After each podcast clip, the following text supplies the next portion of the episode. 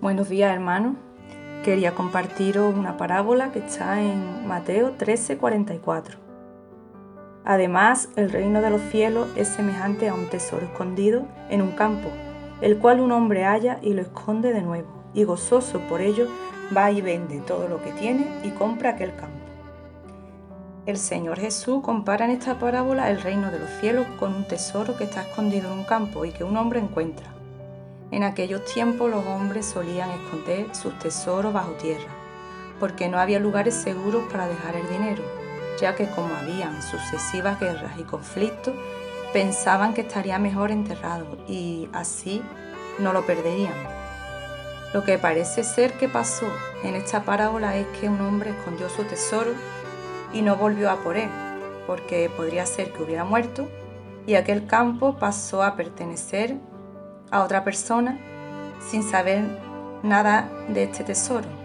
Y un hombre obrero que fue a trabajar la tierra de este campo lo encuentra y vuelve a esconderlo.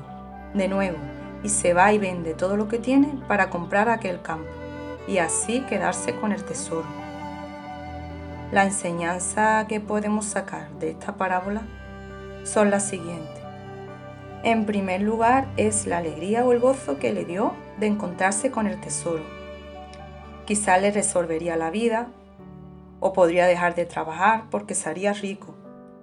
De igual manera pasa cuando hemos experimentado a Jesús en nuestra vida. Vemos como el reino de Dios se ha acercado a nosotros y eso nos llena de una inmensa satisfacción y alegría, de paz y gozo y nos volvemos ricos, porque no hay mayor riqueza que la que viene de Dios, ya que con Él lo tenemos todo.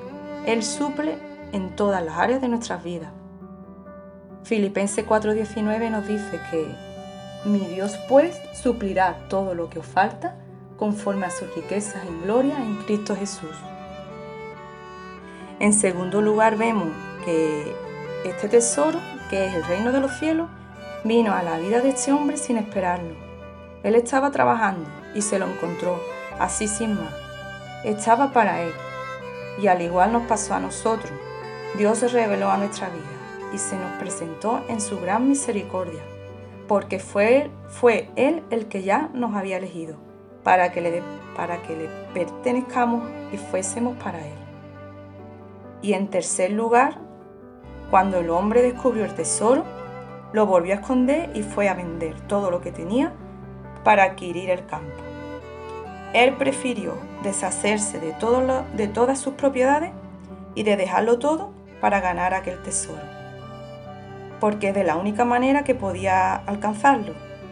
Y así el Señor también nos, nos pide a nosotros que renunciemos a la vida que antes llevábamos, a esos pecados que aún no hemos dejado, a los vicios y placeres de este mundo que no hacen otra cosa que alejarnos de su reino es necesario perder para ganar aquello que Dios nos ha dado ya y, que, y para que podamos heredar sus promesas y así también la vida eterna. En Filipenses 3, del 7 al 11, nos dice Pablo, pero cuántas cosas eran para mi ganancia, las he estimado por pérdida, por pérdida por amor de Cristo y ciertamente aún estimo todas las cosas como pérdida por la excelencia del conocimiento de Cristo Jesús, mi Señor. Por amor a Él lo he perdido todo y lo tengo por basura, para ganar a Cristo y ser hallado en Él, no teniendo mi propia justicia que se basa en la ley, sino la que se adquiere por la fe en Cristo, la justicia que procede de Dios y se basa en la fe.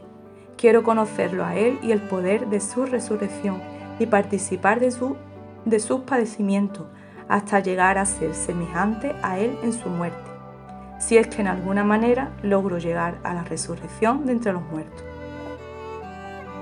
Hermanos, os animo a que sigamos velando, que cuidemos nuestras vidas, no dejándonos influenciar por las corrientes de este mundo porque es muy fácil despistarse y sin darnos apenas cuenta podemos ir atesorando lo terrenal y lo mundano y esto al final de nada aprovecha, porque el tesoro más preciado es el que tiene que prevalecer en nosotros. Y el rey David escribió en el Salmo 119, 162, Yo me siento feliz con tu promesa, como quien se encuentra un gran tesoro. Que nuestro tesoro, nuestro gran tesoro, sea este, Jesús, su palabra, la vida en Él y nuestra relación y comunión con el Espíritu Santo. Que el Señor os bendiga.